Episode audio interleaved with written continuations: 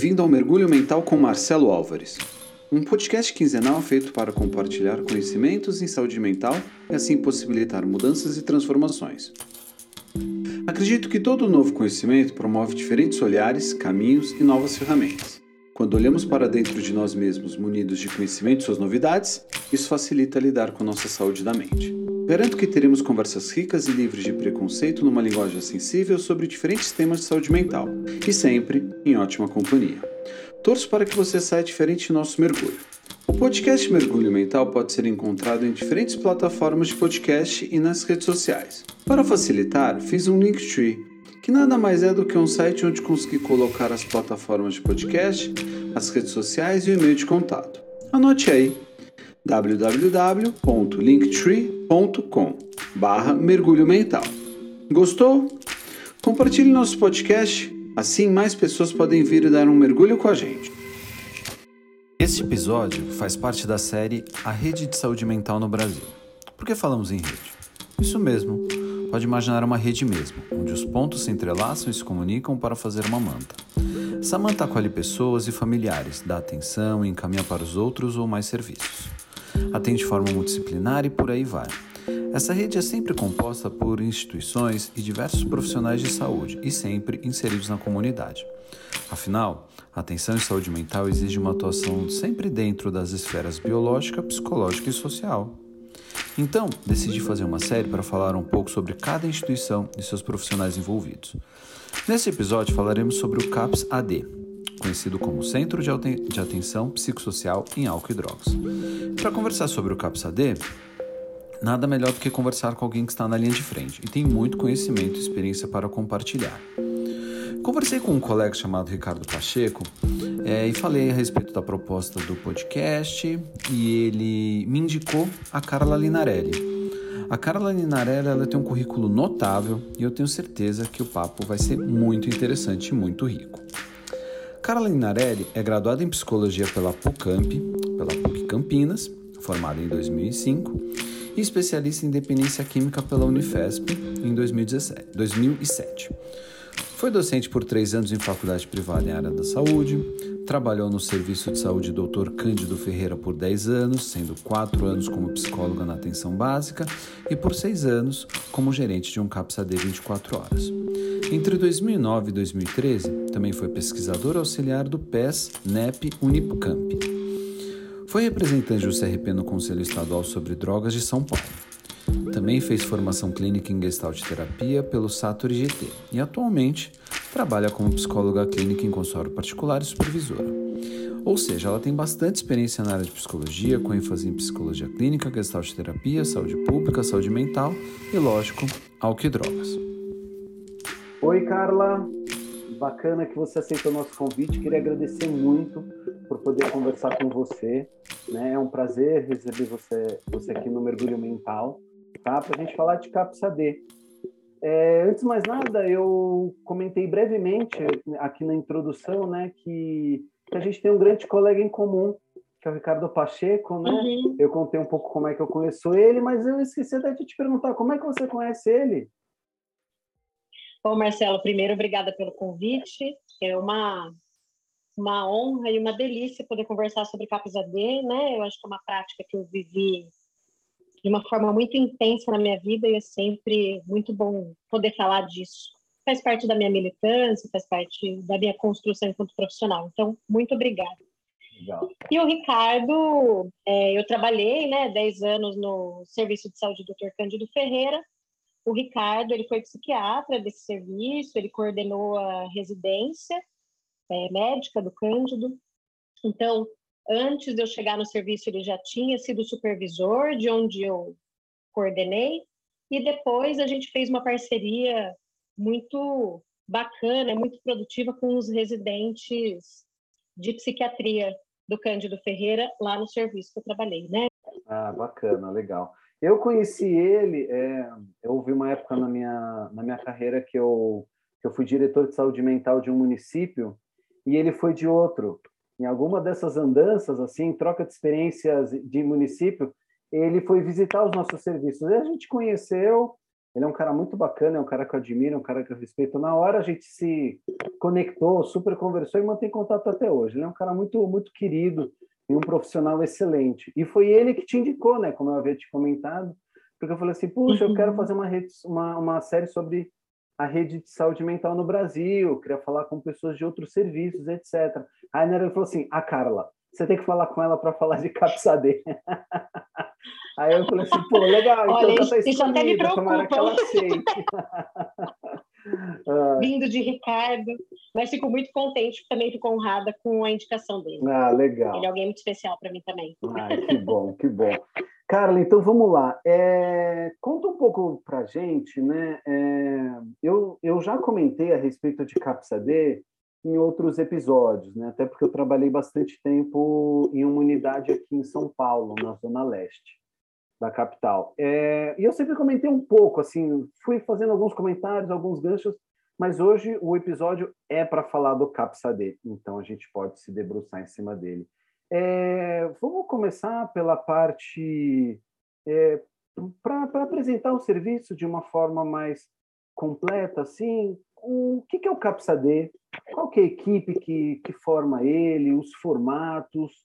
Conta para gente, por favor. Uhum. Bom, o CAPSAD é né, o Serviço de Atenção, Centro de Atenção Psicossocial.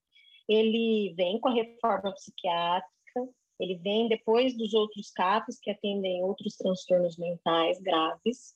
E a ideia é que ele seja um serviço ambulatorial, territorial e que atenda pessoas que têm problemas devido ao uso abusivo de álcool e outras drogas. Então, ele é um serviço para as pessoas que têm problemas com o uso de álcool e drogas, mas ele não ele não é um serviço como a gente está muito acostumado a ver na mídia, ver em outros espaços, que entende que o cuidado em drogas se dá em espaços de internação, em espaços é, mais reservados da sociedade. O CAPES ele tem uma proposta territorial e ambulatorial, é um espaço aberto, é um espaço de portas abertas, é um serviço que atende pessoas num modelo voluntário e que ele tem, então, três modalidades, CAPES AD1, CAPES AD2, CAPES AD3.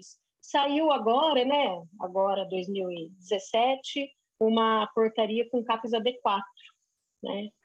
É, Isso, o CAPES AD1 em São Paulo tem um já, que é o já, ligado já abriu, ao né? projeto Braços Abertos, ali na região da Cracolândia. Eu acho que aquele lá já é CAPES, CAPES AD4. É, é, o CAPES AD1 e o CAPES AD2 funcionam de segunda a sexta-feira e com horário de CAPES AD1 com horário mais reduzido que o CAPES AD2. A diferença do CAPES AD3 é que ele é 24 horas, então, para além dos atendimentos de segunda a sexta-feira, ele também oferece leitos noturnos por exemplo, o CAPES AD que eu coordenava, o município de Campinas, tem nos AD 18 leitos. Uhum. Aí depende é, do recurso né, municipal, depende da abrangência territorial para decidir a quantidade de leitos. E o CAPES AD 4, ele, além de atender, é, ter os leitos, como o CAPES AD 3, ele também fica num esquema porta aberta para urgência e emergência. Então, por exemplo, para a gente ter um CAPES AD aberto 24 horas, eu preciso de uma equipe mínima no período noturno e aos finais de semana. Num CAPES AD 3, eu tenho enfermeiro, técnicos de enfermagem, é, e durante o dia a gente pode ter enfermeiro, técnicos de enfermagem e outros profissionais da saúde. Para ser um CAPES AD4, aí entra um médico plantonista, porque é ele que fica responsável clinicamente para atender urgência e emergência, que é algo comum né, quando, nos CAPs ADs, chegar à urgência e emergência devido ao uso abusivo de álcool, síndrome de abstinência, uso abusivo de cocaína, crack. Entendi. Interessante, bacana. É, o CAPS AD4 realmente é uma novidade, tomara que eles se multipliquem, né? Eles apareçam cada vez mais aí para atender essa demanda que a gente tem. É, diz uma coisa, o, quando você diz de portas abertas, explica um pouco melhor, assim, é portas abertas dentro da comunidade, é portas abertas para os outros serviços que encaminham para o CAPS? Olha, É, para a gente atender a clínica de álcool e drogas, é fundamental que o serviço seja porta aberta mesmo, literalmente porta aberta, né? Que que eu, por que, que eu digo isso? Eu não, o, o usuário de álcool e drogas, ele dependendo do momento em que ele se encontra, se ele não tiver o cuidado adequado ali, naquela na, na situação, na hora que ele deseja, a gente pode perder o time, a gente pode perder a possibilidade de intervenção com ele, né? Então, quanto menos barreira o serviço tiver, melhor.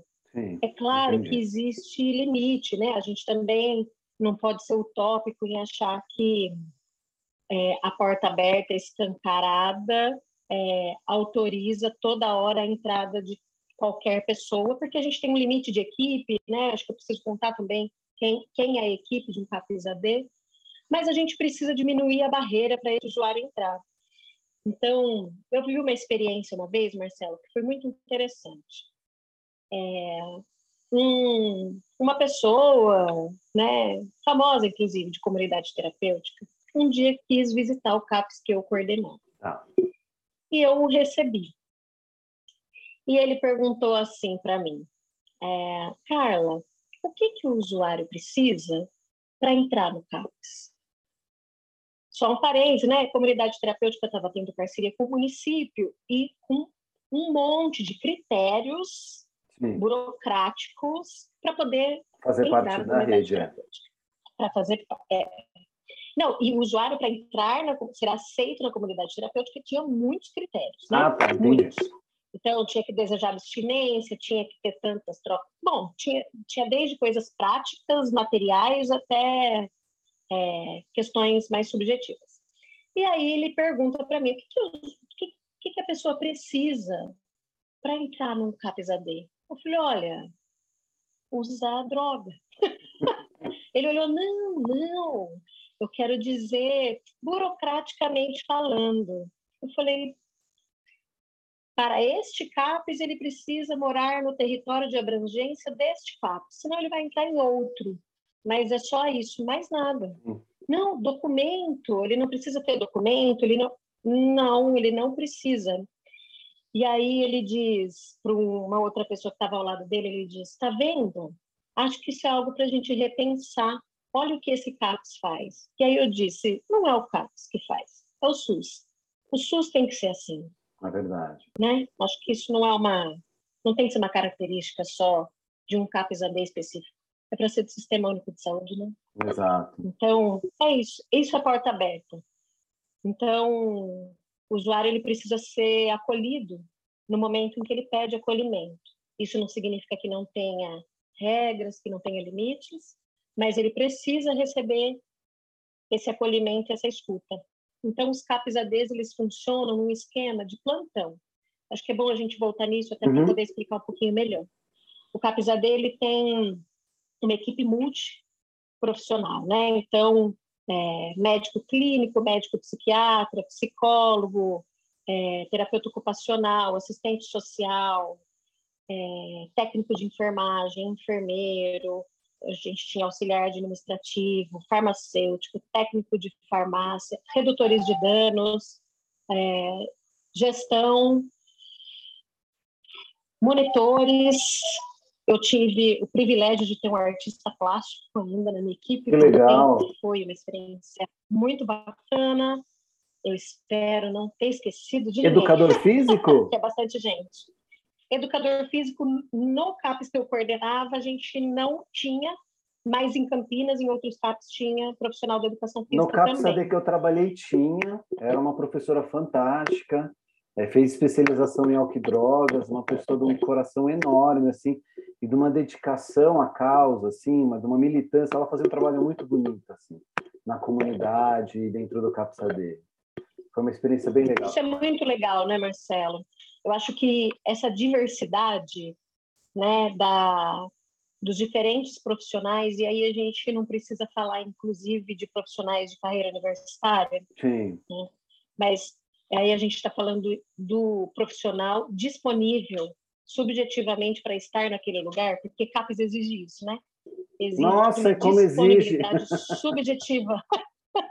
Então, eu acho que esse é o melhor critério para ter um profissional dentro de um serviço, mais do que a formação, a especialidade, enfim, é claro que tem algumas coisas que a gente precisa do núcleo mesmo, né? A gente está falando do médico, do psicólogo, do enfermeiro, técnico de enfermagem, mas é, ter experiência com monitores, os redutores de danos não tinham nenhuma formação acadêmica e uhum. foram uma das pessoas que eu mais aprendi é. dentro de um CAPES AD, né? O artista plástico, que não tinha nada específico em, em AD, fez um, uma construção maravilhosa dentro do serviço e às vezes era ele que tinha mais acesso aos usuários do que os outros profissionais ditos especialistas. Exatamente. Né? É muito então, importante é essa muito troca de. Gostoso de ver, né? É muito, não, assim, trabalhar em equipe é, uma, é, um, é um barato que eu sinto, que eu, que eu adoro, eu adoro. Eu sou, eu acho muito legal. Eu sempre tive, e eu aprendi no CapSAD, que foi um dos primeiros lugares que eu trabalhei, a importância desse, dessa troca de saberes, né? E foi logo no início, assim, acho que, sei lá, coisa de uma semana que eu participei da primeira supervisão institucional, né? É, e eu lá na, também na, na, na com, com, com os meus preconceitos e a minha formação um pouco enviesada, e admito que tive alguns aspectos, mas que bom que eu aprendi logo cedo, é, na supervisão institucional e a equipe inteira, da limpeza, uhum. da copa, da cozinha, educador físico, ia o médico, ia o administrativo.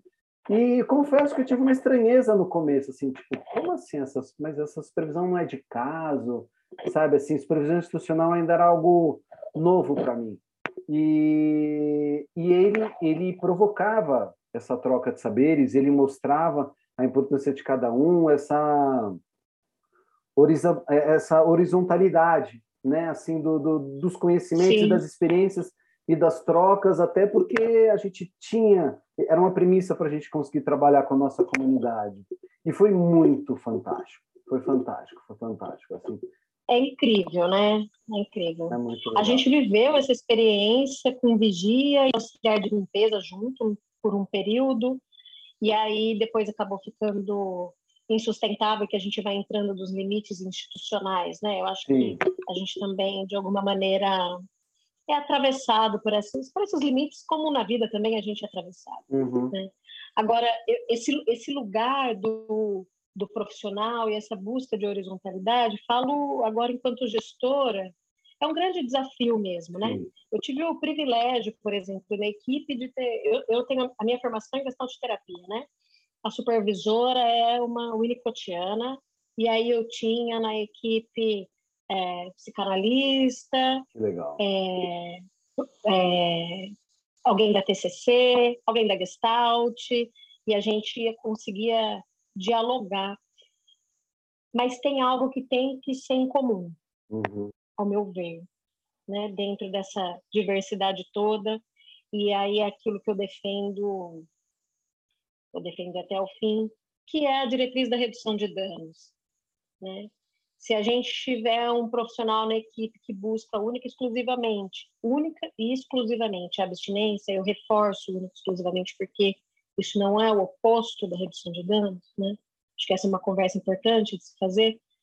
Mas a equipe ela tem que ela tem que entender redução de danos. Sim. Ela tem que levar isso enquanto diretriz. E acho que a principal é respeitar o ritmo do usuário, o que ele tem de potência, o que ele tem de limite para aquele momento. Sim. e construir com ele, enquanto protagonista, o projeto e a clínica. Porque senão o serviço se perde e aí ele não se diferencia de outros que a gente viveu no passado. Né? Exatamente. Né? Então, acho que isso é algo fundamental que é importante deixar claro. Essa é uma discussão muito antiga da redução de danos e quem não conhece tanto e acha que é algo oposto, redução de danos não é o oposto da abstinência. Não é. E ele, a redução de danos pode, inclusive, ser uma estratégia para abstinência, desde que o usuário deseje a abstinência, e não o profissional. E isso muda tudo. Né? Então, às vezes as pessoas ficam, ah, mas aqui não trabalha com abstinência porque trabalha com redução de danos. Isso não é verdade. Quem trabalha exclusivamente com abstinência não trabalha com redução de danos. Mas quem trabalha com redução de danos não exclui a abstinência como um objetivo. desde que seja o objetivo do usuário e não do profissional ou de quem está à volta desse usuário. Exatamente. Até porque pro, é, é, é, projeto terapêutico não é um nome bonito, né? Um projeto terapêutico é feito junto ao usuário e ele que escolhe.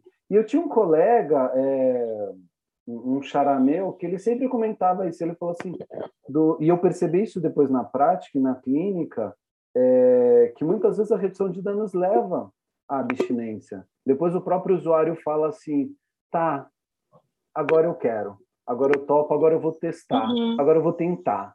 E uhum. tenta, e muitas vezes consegue, outras vezes não consegue, mas enfim, assim, é, o respeito é soberano, né, Carla? A gente. O respeito ao indivíduo, às é. escolhas é... e por aí vai. Né? É... E eu acho que mais do que respeito, Marcelo, desculpa te interromper, mais vontade. do que respeito é uma, é uma percepção, uma concepção do outro enquanto autônomo da própria vida. Uhum. Porque se a gente não enxerga o outro como alguém de possibilidades, de potências, como alguém possível a o que deseja viver, né? É claro que aí tem outras questões, mas uhum.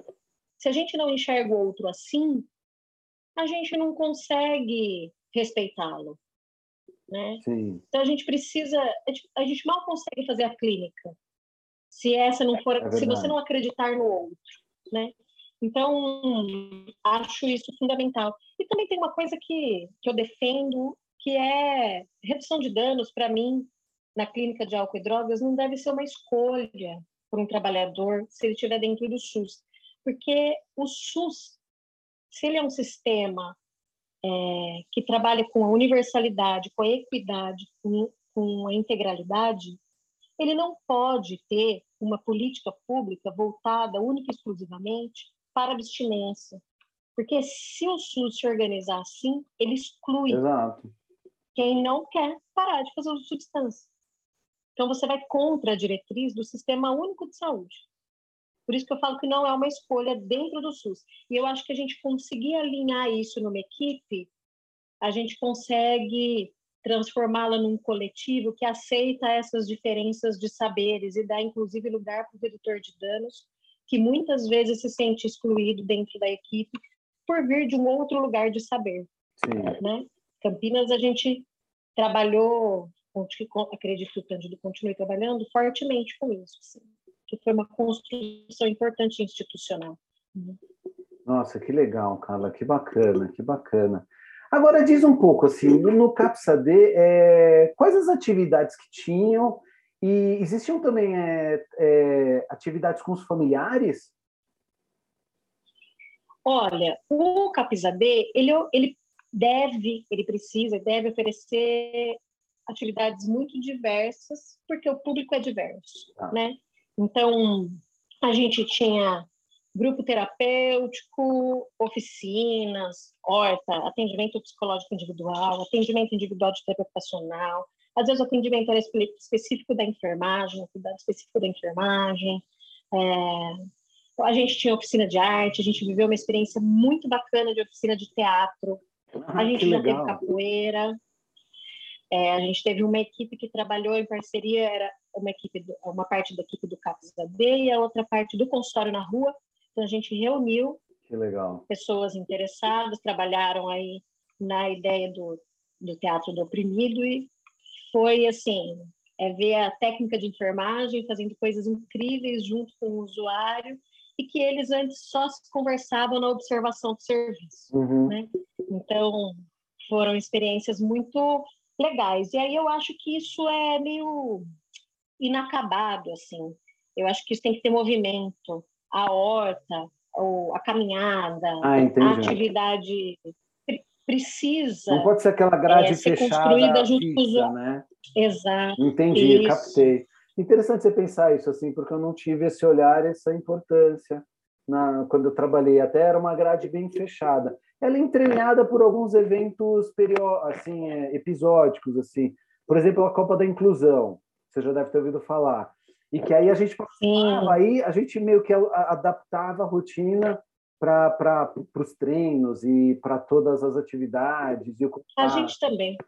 Entendeu? Mas é legal, eu concordo muito com essa questão da, da grade dinâmica. Movimento é vida, né? Eu acho que precisa de, precisa de uma estrutura mínima, né? Eu acho que a gente vai acaba tendo toda segunda-feira atividade X, uhum, tal horário, tá. toda terça-feira.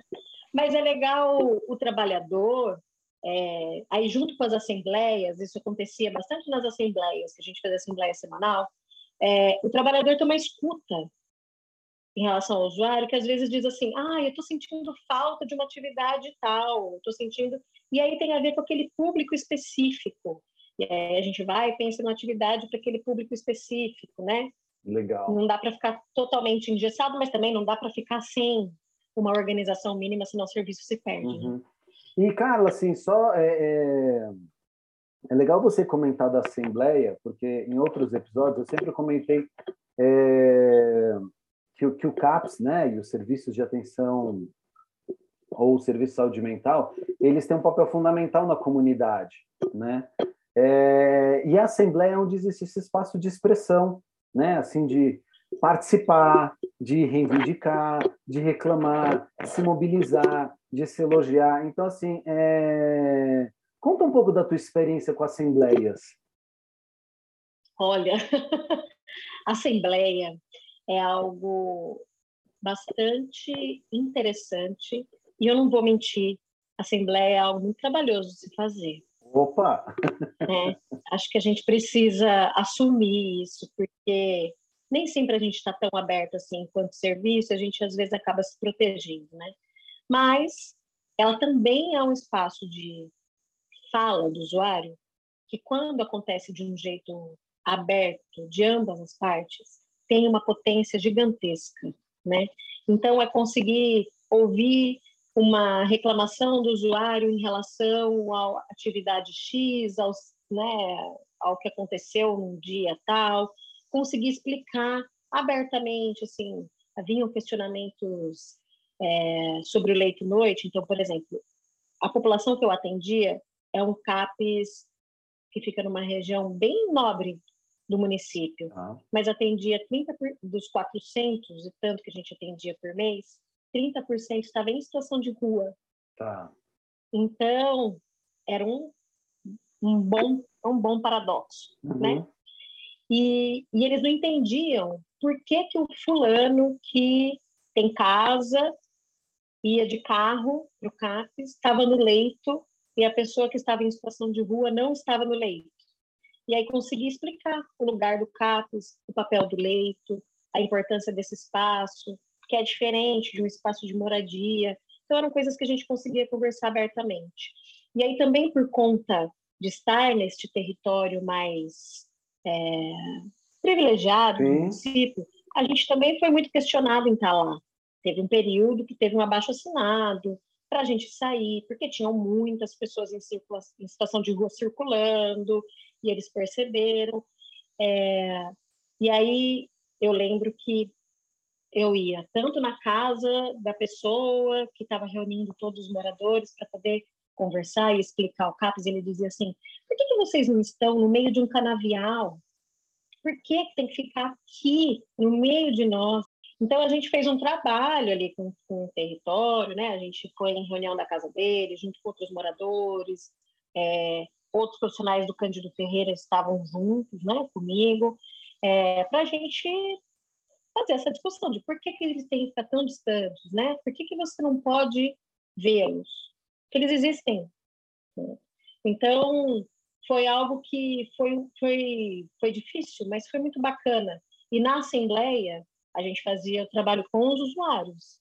De, olha, Sim. qual é a responsabilidade que vocês têm para estar neste lugar e como é que vocês cuidam desse território, né? Porque aí também tem um, um cuidado e um respeito com as pessoas que moram ali em volta ao CAPS. Então, eles também são responsáveis por uma relação harmoniosa entre esses, né, eles, os usuários, o serviço e a comunidade. Eles também têm essa responsabilidade. Então, a gente trabalhou bastante isso em assembleia e a gente também trabalhava com a comunidade, foi, foi bacana. Sim. Mas fazer assembleia é isso, tem dores e delícias. É verdade, é né? verdade. é, é, o famoso a gente tem que fritar o peixe e olhar o gato, né? Assim, é bem Isso. é um desafio tanto assim, até porque dentro da comunidade também, então, eu não sei se era o caso aí, mas onde onde eu trabalhei na zona leste, tinha muita gente que trabalhava dentro do CAPS e era do bairro. Porque como era uma OS é, é, de, uma, de uma ONG do bairro, então eles empregavam muita gente do bairro.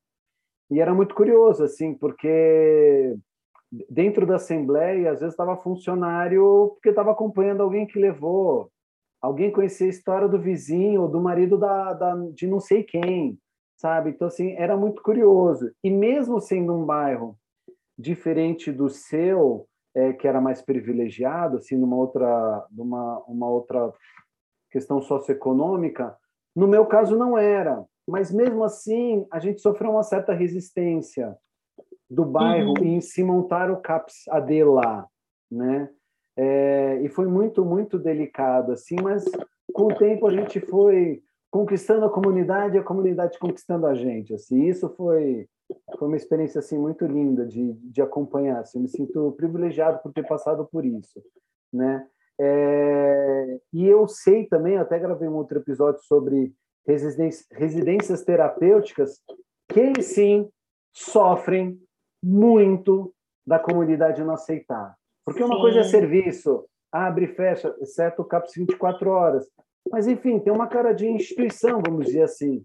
Mas, nossa, a minha colega que, TO, Ana Lúcia, que fez o episódio comigo, contando as residências terapêuticas é, sendo instaladas nos bairros, porque aí é questão de morar essas pessoas. Sim.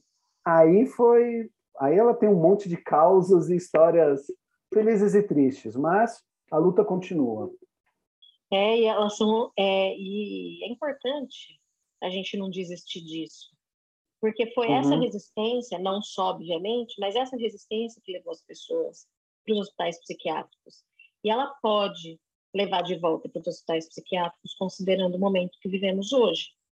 Exato. Então, é uma luta muito da ponta, é muito é, de um cotidiano, é um desenho muito do dia a dia, conhecendo o vizinho, conhecendo as outras pessoas, rompendo esses estereótipos, esses paradigmas que as pessoas uhum. colocam, né? Principalmente em é. cima da loucura. Tem a questão do álcool e drogas como algo mais marginalizado, da violência e tudo mais, e da loucura, que aí entra, acredito que também na fantasia de muitos do Brasil, né? Uhum. Exatamente. Agora, Carla, você trouxe um ponto importante que eu queria também te perguntar, é, que é a respeito da, da, das internações e das comunidades terapêuticas, né? Porque, assim, bem, você deve concordar comigo, assim, que, que esse, movimento, esse movimento hospitalocêntrico, né, ele oscila, né? Tem horas que é, é, é muito hospital, outra hora é rede, é horizontal. Aí, de repente, a gente volta e tem aquele movimento para tentar que seja hospitalocêntrico de novo, a figura do médico, as internações, o isolamento, é, e por aí vai. Então, acho que esse é um movimento que oscila. Ele, ele desaparece e ele volta. Ele desaparece, nunca desaparece por completo. Mas, enfim, acho que você captou a minha ideia. É, e eu tenho escutado bastante a respeito do, das comunidades terapêuticas como um novo espaço de internação. Uhum. E quando eu trabalhava na área, as comunidades terapêuticas elas, elas tinham um, um, uma proposta, né? mas que até hoje, é, hoje, pelo que eu entendi e eu tenho acompanhado, parece que algumas estão se é, se apresentando como uma comunidade terapêutica, mas sendo manicômios. Uhum. Olha. Então, assim, é, eu queria muito que você falasse a respeito, assim, porque é, confesso estar um pouco desatualizado. É um debate que eu acompanho de forma periférica, mas que me preocupa, né? Se o manicômio está ganhando esse outro nome. Isso é velho já, Marcelo, infelizmente. Eu minha primeira experiência com álcool e drogas fora da faculdade foi dentro de uma comunidade terapêutica. Então eu me permito dizer, eu costumo, eu, eu nunca trabalhei num hospital psiquiátrico, né? Mas e eu não saí da universidade militante da reforma psiquiátrica, militante no sentido de ser algo interno Sim. que te movimenta. Eu entendia, mas eu não, aquilo não, não me movia até eu trabalhar numa comunidade terapêutica.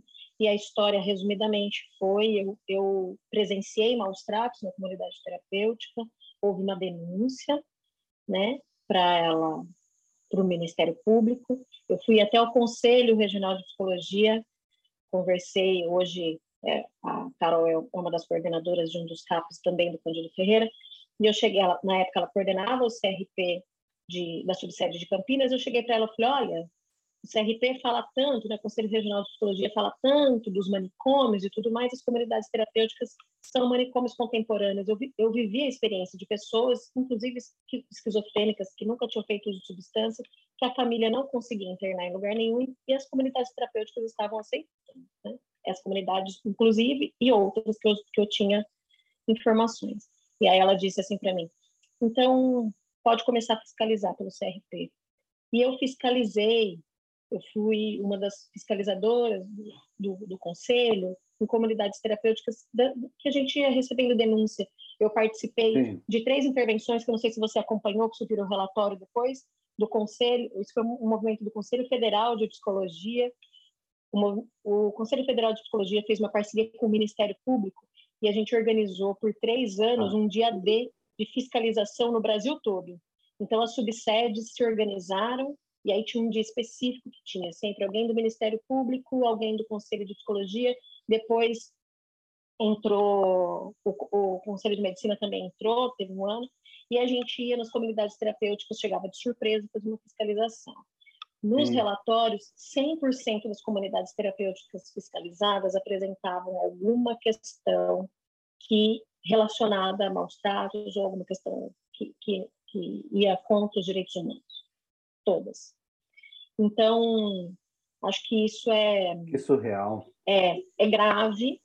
A gente tem um investimento, hoje, em comunidades terapêuticas que não começou nesse governo. Eu acho que é importante deixar isso claro também. Isso, isso, essa porta foi aberta alguns anos atrás, né?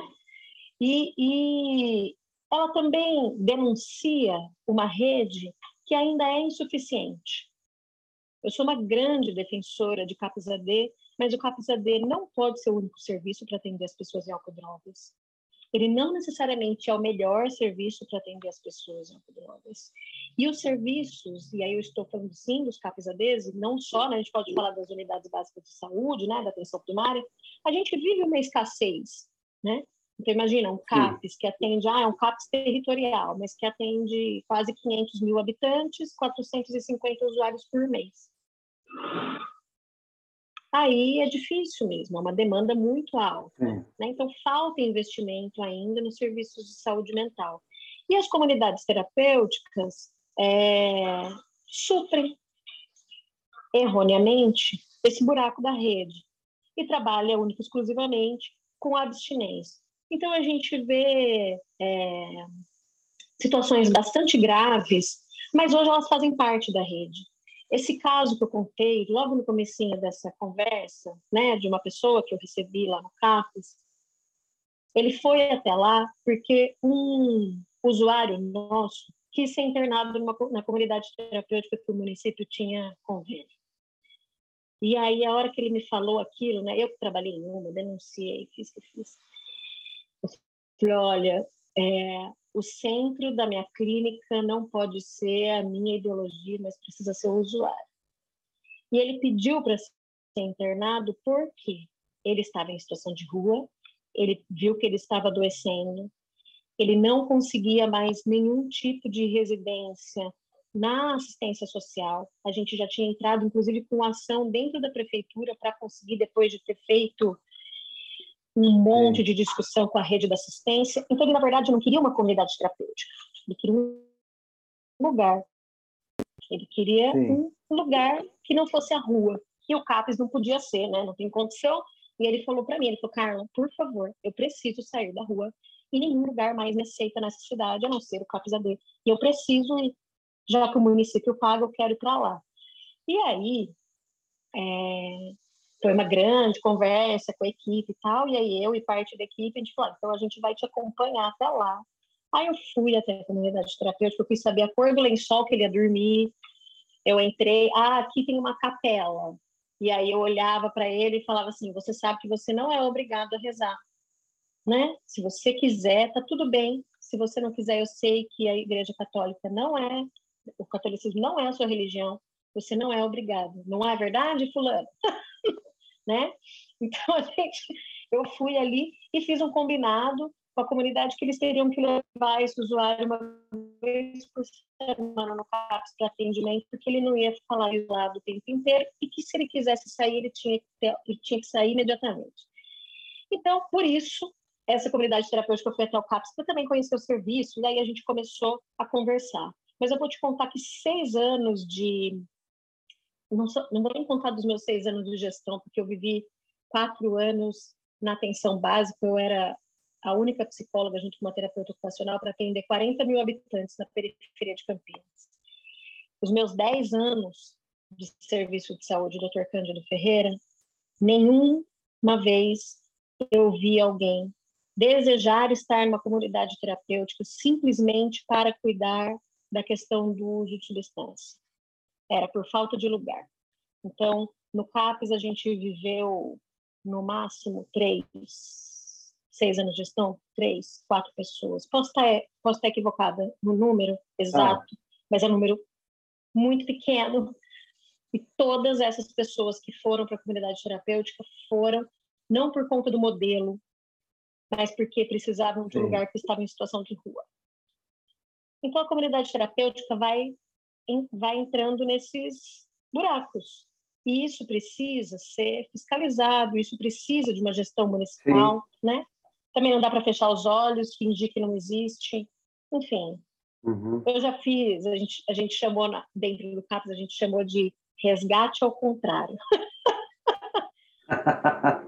uma pessoa em situação de rua estava no centro da cidade, intoxicada e tudo mais uma comunidade terapêutica do município vizinho foi lá, sabia que ela tinha benefício, aposentadoria e tudo mais, convenceu ela para ir para uma comunidade terapêutica. Ela foi, aí passou uma semana, ela conseguiu ligar para a gente e ela, Carla, eu estou no lugar tal, eles estão com os meus documentos, eu quero sair daqui e eles não me deixam sair. Eu falei, ah, é? Então tá bom. Descobri onde era o lugar, fui com a equipe lá, articulei com todo mundo, você conversa com não sei quem, você, tarana, e eu vou falar com a gestão do, do serviço lá, comunidade. Aí eu entrei, amigável, né, olha, fulana tá aqui, ela é do CAPSAD e tal, vem ver como é que ela tá. E aí hum. chegou uma hora que eu falei, ah, ela quer ir embora. Ai, mas como que ela vai embora? Fique comigo. Tô com o carro do serviço, eu levo ela, pode deixar. Onde estão os documentos dela? Peguei ela, levamos ela embora. Então, assim. Nossa, que. Né? Mas são experiências que só um capizadê te permite. é. Não, quando, quando eu trabalhei no interior, Carla, é, essa questão da comunidade terapêutica, assim, e, do, e de fazer o convênio da, com, com comunidades terapêuticas, que estava na cara que era esse movimento de manicômio moderno, até porque o hospital, é, não, é até que era o hospital maior do colegiado, não tinha opção de internação, enfim, né? O que acontecia com a gente lá, Carla, é que a gente recebia muita ordem judicial de internação. Uhum. Aí, aí a secretária de saúde falava assim, e aí, né? O que, que a gente faz? Porque se eu se eu não obedecer essa ordem judicial, eu corro o risco de ser presa como secretária de saúde. É, isso, compulsória, é, bem lembrado. É, internação compulsória e, e, a gente não tem esse serviço na rede, e aí o que, que faz? Aí ficou aquela, aquela questão, ah, Marcelo, é, vamos, a gente vai ter que fazer convênio com comunidade terapêutica. Eu falei, não, então tá, então vamos começar a visitá-las, né? Vamos visitar quem são que está concorrendo. Nossa, eu vi de tudo, vi de tudo. Isso foi mais um pouco no final da minha gestão, é, e realmente foi, isso foi lá para 2008. Então, pelo que você me conta, esse movimento começou, chegou, continua e ainda existe. Né? Uhum. É, e sei lá, de umas 12 que eu visitei, tinha uma que parecia ser menos pior. Uhum, uhum. É, que realmente eu conversei com os médicos, ainda fiz um fiz uma investigação de background dos médicos, assim, sabe, assim, dentro das residências e plantonistas, etc. Isso era muito legal na nossa na nossa regional, porque todo mundo se conversava muito, todo mundo conhecia todo mundo. Coisa de interior. Eu que era o paulistano que estava lá no meio, uhum. me, me, conhecendo gente, mas super bem recebida. É, e daí essa era a, a, melhor comunidade terapêutica, a menos pior, vamos dizer assim. Mas era um valor assim inacessível, até porque ela tinha um, uma retaguarda um pouco mais médica, tinha documentação tudo em ordem, de acordo com o FEBRACT, de acordo com, a, com, a, com, a, com as portarias e tal. Mas assim era muito caro. Aí tesouraram. É, olha, Campinas. Enfim, mas aí eu não tive, não tive notícia da, da, da continuidade. Tá, Campinas Torço pelo melhor. Fez um trabalho incrível em relação às internações compulsórias. Isso foi uma iniciativa da gestão da Secretaria de Saúde do município, né, da coordenadora de saúde mental, da Sala Escubim, junto com a Defensoria Pública e a gente, né, e aí quem estava na ponta. Então, o que, que a gente organizou? todos os pedidos de internação compulsória, a maior parte deles, acho que praticamente todos, passavam via defensoria pública, né? A família, para fazer o pedido, é, é, procura a defensoria pública. Chegou na mão do defensor, ele automaticamente encaminhava para a dupla psicossocial da defensoria. Então, a gente tem na Defensoria de Campinas, por exemplo, é, psicólogo assistente social. Esses profissionais nos avisavam do pedido e a gente Sim. imediatamente fazia uma busca ativa desse usuário. Então, é, e era uma coisa assim, pelo menos no CAPS que eu coordenava, quando, quando eu falava, gente, chegou pedido de internação compulsória, sempre tinha, tipo, não, eu, eu desmarco tal coisa, porque vamos, porque é uma coisa, né, que a gente não pode deixar acontecer. Sim. E aí, isso foi uma coisa que eu participei, acho que de quase 100% das buscas, que eu fazia questão. E a gente ia, então, na casa desse usuário e começava uma aproximação. Sempre ia um profissional técnico, é, psicólogo ou terapeuta ocupacional, uhum. é, é, enfermeiro, um redutor de danos, sempre um redutor de danos, e eu. E a gente chegava na casa desse usuário e aí tinha de tudo, né? São pessoas que super topavam, nunca ouviram falar do CAPES e topavam e CAPES, é, pessoas que a gente já chegou e olhou a situação e falou: é internação em hospital geral tipo, agora, né? E aí é ligar para o uhum. SAMU e, e, internar aí no, no hospital geral. É, e aí eu lembro que teve um único caso que não topou o cuidado por cuidar, assim, né? Aí a gente chegou para ele e falou: olha, é o seguinte, se você não for para o CAPS, se você não começar a frequentar o CAPS, você vai ter uma internação compulsória porque a gente não vai conseguir é, nem mentir para o juiz e nem controlar. Então, está na sua escolha. Veja o que você vai preferir. E, e aí foi para o CAPS. Né? Então, vinha um pedido da defensoria, a defensoria pediu um relatório para o CAPS, eu fazia o relatório dizendo quando a pessoa foi inserida, qual era o projeto terapêutico e tudo mais. Sim. O juiz não fazia o pedido da internação compulsória e a gente zerou os pedidos de internação compulsória em Campinas. Isso foi um ah, trabalho ah, legal, muito legal, assim, muito legal que a gente fez, né? Porque acho que quando a gente fala de manicômio também, é importante a gente lembrar que o nome do serviço não garante a luta antimanicomial. A gente pode ter serviços Sim. com o nome de hospital geral e ter práticas super manicomiais. A gente pode ter CAPs com práticas super manicomiais também. E acho que os serviços precisam sempre se olhar e se rever para não cair nesse movimento de instituição total, que tem que fazer tudo, dar uhum. conta de tudo e colocar zilhões de E nem essa ideia disciplinatória, né? Isso. Assim, eu lembro, eu conheci um capsader que o usuário não podia chegar intoxicado. é, acho Aí que isso fez parte assim, da construção de um capsader sempre. Nossa, eu achei surreal, assim, surreal. E, e, e depois trabalhar isso com equipe, né? Assim, do, do, do quanto, gente, aqui é um capsadê, faz parte os usuários chegarem intoxicados, né? Não, mas como assim? Não pode se tratar porque não quer. Aí você fala, não, calma. Vamos, vamos começar pelo começo, né? Aí vem a redução de danos, né?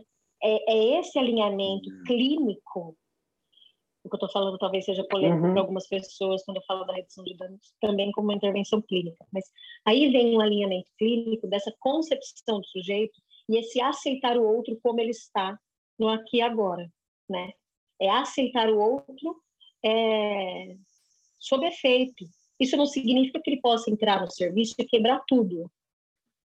Lógico. Né? Mas é aceitar, tolerar, aquilo que é possível dentro da, né, que, que não te machuque ou que ele não se machuque, para que você possa ter acesso a ele de verdade, porque senão, né, você não está aberto para o usuário. E no mínimo tá questionar, né, Carla? É? E, no, e no mínimo questionar, sim. Isso serve para qualquer qualquer qualquer membro da equipe, assim. O que está querendo dizer o indivíduo, o usuário chegar intoxicado no serviço de álcool e drogas. Uhum. Sabe assim, vamos, vamos, vamos abrir um pouco essa bitola, vamos ampliar, enfim. É, Carla, eu tenho uma última pergunta para você. O papo está muito legal, mas é, antes de terminar, eu lembrei de um assunto importante. Assim, eu, eu, queria saber o que, que você acha ou se tem alguma intersecção aí nos serviços que você trabalhou como é que eles se comunicam com os alcoólicos anônimos e os narcóticos anônimos. É, tem, tem, por exemplo, nesse, nesse CAPS que eu trabalhava, a gente cedia uma sala para eles uma vez por semana para fazerem as reuniões. Né? E a gente tinha contato também com outras salas da região. Como é que era no seu? Como é que você vê o A e o NA e por aí vai? Olha, eu vejo o A e o NA como um, como um, uma iniciativa social comunitária muito importante porque qual é o serviço voluntário no mundo que está aberto em todas as cidades existentes? é o AINA. Né? Então, eu nunca vou desvalorizar. E gratuito. E gratuito, né? Voluntário, gratuito. Então, é um movimento muito importante mas eu acho que ele é um movimento comunitário que tem que estar na comunidade. Né? É, a gente tinha lá no CAPES algumas pessoas que frequentavam o NA ou a A e que também frequentavam o CAPES, e o NA ou A davam um contorno necessário para eles, né? Que acho que aí vem dos 12 passos, e que isso era Sim. importante. Mas a gente não colocou para dentro, porque a gente achou que seria muito difícil os usuários, é, como tem uma rotatividade muito grande, os usuários entenderem que aquela ação não era uma ação do CAPS. Entendi. Né? Porque tá. o, o, tem algumas coisas do NA e o AA, é isso, eu tenho muito respeito, mas como é que eu tenho uma visão da redução de danos que entende o outro como autônomo e narcóticos anônimos, alcoólicos anônimos que entende que você é impotente em relação à sua dependência, né, à adicção. Sim. Então, é isso, tem que existir essa diversidade do cuidado. Que bom que eles existem e que eles dão contorno para muitas pessoas. E outra coisa que eu acho que é importante, precisa separar o que é o NA e o AA, que é um, um, uma ação comunitária de um NA e AA que é utilizado como ferramenta dentro de uma comunidade terapêutica em espaço fechado. Né? Eu acho que NA e AA, Sim. que está lá aberto, né? em Campinas tem, no centro da cidade, perto da rodoviária antiga, é o melhor lugar da cidade para ter uma sala de reunião. Né? Onde uhum. os usuários estão, então eu acho super bacana. Agora, dentro de uma comunidade terapêutica, muitas vezes entra com outro tipo de viés, né? Até para sustentar Sim. a internação, e aí acho que entram outras questões. Então, a gente não, não colocou. Quando eu estava no centro de saúde, a gente fazia bastante parceria assim, com o NA e o A do território. Era bacana fazer uma troca. E era uma troca bastante respeitosa, assim, eu acho que ela é legal. É isso. O CAPS-AD, ele não é, ele não precisa ser, acho que ele nunca será o único e o melhor serviço para atender as pessoas de álcool e drogas. O SUS tem que dar conta da diversidade, e a comunidade também. Né? Mas, para mim, a defesa é o cuidado em liberdade. É olhar o outro enquanto sujeito. É isso. Tem essa premissa. É isso aí. É verdade. Concordo em gênero, grau e número. Carla, o papo está incrível, assim, mas a gente já precisa ir para o finalzinho do episódio. Eu sempre peço para os convidados é, uma, alguma sugestão de, de filme, ou de arte, ou de algum livro, pode ser técnico, pode ser literatura, enfim, o que você sente à vontade que tem a ver com tudo que a gente conversou. Ah, eu separei, é, tem um livro que chama Estado e Sujeito à Saúde entre a Micro e a Macropolítica de Drogas, que é do Tadeu de Paulo Souza. O Tadeu, ele foi um pesquisador aqui da Unicamp, esse é o doutorado dele. Legal. Ele foi supervisor do CAPES no comecinho da minha gestão, é um psicólogo muito legal. E este livro é um livro muito bacana que fala da redução de danos, tem a pesquisa dele aqui e que fala das políticas de álcool e drogas. Eu acho ele um livro muito completo, gostoso de ler. Ele é um livro técnico, mas ele não é um, um livro inacessível para quem está fora da academia, mas se interessa pelo tema. Sim. Então, eu gosto bastante. E o ah, livro ótimo. que eu... Esse eu não conhecia, é, muito legal. Ele é, é, um livro muito bom. O livro que eu acabei de ler agora, mas aí foi porque eu acabei de ler e gostei tanto, que é O Avesso da Pele, do Jefferson Tenório. Ah. É um livro que não é nada específico de álcool e drogas, fala bastante da questão do racismo e de um jeito muito bom, mas eu fico aqui pensando que romance, que filme, que livro que a gente lê, que não tem a presença do consumo de substância, né? Nesse livro tem, é e tem todos, porque o consumo de substância está aí para todo mundo. Né? Exatamente. Algumas pessoas, por diferentes questões subjetivas, apresentam problemas por isso. E aí precisam de serviços para resgatar a autonomia.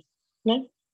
É isso porque a gente falou de isso porque a gente falou de álcool e drogas, né? Se a gente fosse falar de substâncias psicoativas, ficava tão, mais, tão maior o nosso papo, né? Assim, e eu lembro que quando eu entrei na área de álcool e drogas, é, um primeiro livro que, que, que falaram para eu ler era um livro chamado Sugar Blues, que fala da, da, da indústria do açúcar nos Estados Unidos, né? Uhum. E eu falava assim, nossa, mas como assim eu vou ler um livro da indústria do açúcar?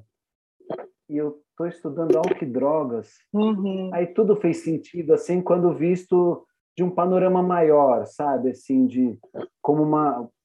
Do, do ponto de vista de macroeconomia, do ponto de vista de uma substância psico, com, com, com algum efeito psicoativo que nem o açúcar, é, o, o momento econômico dos Estados Unidos na época, sensacional. Aí eu percebi assim, nossa, o fenômeno álcool e drogas é muito complexo. É muito complexo. Aí comecei a estudar de tudo. E é muito legal é muito grande, a gente poder. Complexo. Eu gosto muito de ler casos, é, livros que fala do uso de substância, mas não nesse lugar é, bem entre aspas da doença, né, da dependência, uhum. É da experiência do uso, né? A gente não pode esquecer qual é o impacto e o lugar que o uso de substância tem na vida das pessoas, não só individualmente, mas coletivamente. Exatamente. Ele não está é posto sozinho no mundo, ele se relaciona. E como é que é o uso de substância nessas relações? Que lugar que ela ocupa? Uhum. É muito legal. É... Não, quando, quando você estuda, a, a, estuda mais a história e álcool e drogas na, na, na, na humanidade, assim, é fantástico. E até falando nisso, não falando de álcool e drogas, mas também falando de saúde mental, uma dica baseada no que você comentou de livro que você gosta, tem um livro que fala a história de um, de um, de um indivíduo e o filho dele e o transtorno de saúde mental que ele sofre. Eu não vou contar mais, uhum. porque aí pode ser spoiler. Chama O Zen e a Arte de Manutenção de Motocicletas. Legal. Esse livro é dos anos 80 mas ele, ele tem uma, assim, é, ele conta da experiência de alguém é, com questões de saúde mental que é maravilhoso. Aquilo, assim, agradeço até hoje minha mãe ter indicado esse livro, assim, porque ela falou, olha, Lê, eu acho que vai te abrir a cabeça. Eu falei, tá bom, mãe, vou ler. Amei, sou eternamente grato, porque é um livro fantástico. Acho que você vai gostar. Você Obrigada. Carla, mais uma vez, muito obrigado pelo papo, foi muito bacana. É... Foi muito legal te receber. É, deixa por último, às vezes eu esqueço de pedir, deixa seus contatos se algum ouvinte quiser te mandar um e-mail ou querer uhum. trocar com você. Uhum. Marcelo, também gente. agradeço, foi muito prazerosa a nossa conversa, viu? Bom, o meu e-mail é carla linarelli, com dois L's no final, arroba gmail.com. Então, quem quiser entrar em então, contato, estou à disposição, tá bom? Tá bom, então. Obrigado, Carla. Obrigada, Marcelo. Um beijo. Tchau, tchau. Tchau, tchau. Opa! Aqui é o Marcelo Álvares e espero que você tenha curtido o nosso episódio. Quer ir mergulhar mais fundo? Vá nas nossas redes sociais e vamos interagir. Basta acessar nosso Linktree, www.linktree.com mergulho mental. Se preferir, entre em contato pelo e-mail mergulhomental.gmail.com Aproveite o final do nosso mergulho para te fazer um pedido. A produção de qualquer conteúdo envolve custos financeiros, tempo e dedicação, e eu ainda faço e arco tudo sozinho. Então, preciso da sua ajuda para manter o projeto e assim conquistar um porto seguro para mergulhar cada vez mais de cabeça. Peça uma contribuição através da sua assinatura mensal na plataforma de financiamento coletivo Catarse. A assinatura pode ser a partir de R$ 10 por mês. Basta acessar www.catarse.me barra mergulho mental. A sua contribuição vai possibilitar que o podcast continue vivo, cresça, evolua e alcance mais pessoas. Se você não puder fazer sua assinatura, por favor compartilhe o podcast Mergulho Mental e a nossa campanha de financiamento coletivo. Isso vai sempre ajudar muito. Obrigado e até o próximo mergulho!